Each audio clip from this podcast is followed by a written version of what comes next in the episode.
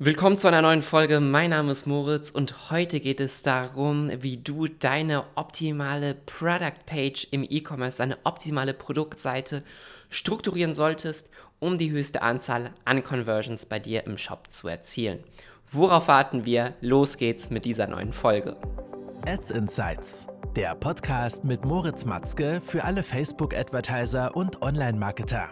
Erfahre die besten Strategien, Tipps und Experteninterviews, um deine Social-Media-Kampagnen noch besser zu machen.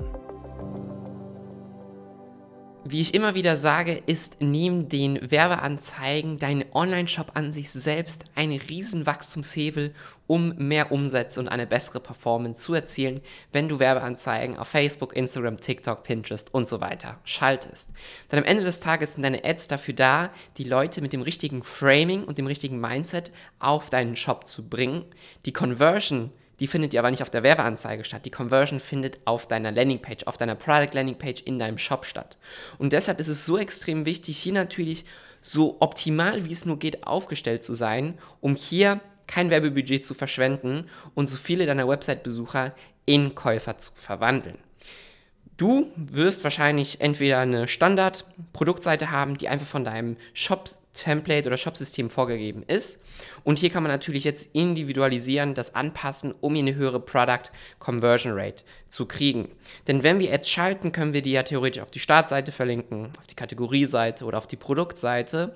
Wenn wir sie auf die Produktseite verlinken und das Sinn macht, sollte es natürlich das Ziel sein, dass die Anzahl an Besucher, die auf diese Produktseite kommen, mit der höchsten Conversion Rate dann den nächsten Funnel-Schritt entlang des Funnels weitergehen. Das bedeutet, das Produkt in den Warenkorb legen und dann direkt zur Kasse gehen.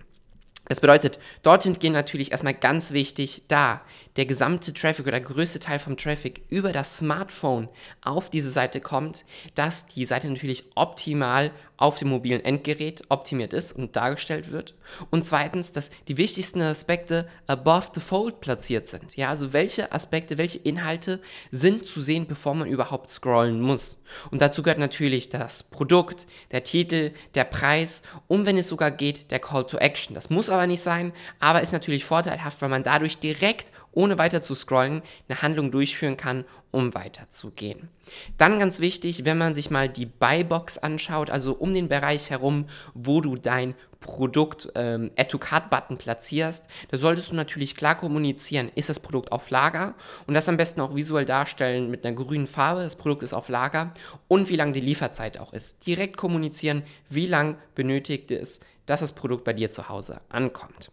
Wenn wir uns nochmal die Produktbilder anschauen, kannst du hier natürlich auch so arbeiten, dass du versuchst, Text-Overlays in deine Produktbilder mit reinzupacken. Du hast zum Beispiel also Freisteller, dann hast du Freisteller mit USPs drauf, wie wenn man sich die Amazon äh, A-Plus-Bilder anschaut oder Amazon-Bilder in Amazon-Listings sind dort auch immer Text-Overlays mit drauf, die die USPs zeigen oder was macht das Produkt einzigartig.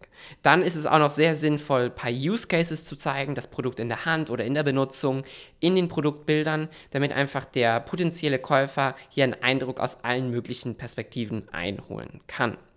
Wenn wir dann natürlich unter dem Above the Fold Bereich gehen, ja, also einfach jetzt so runter scrollen, dann kommen wir hier in die Beschreibung.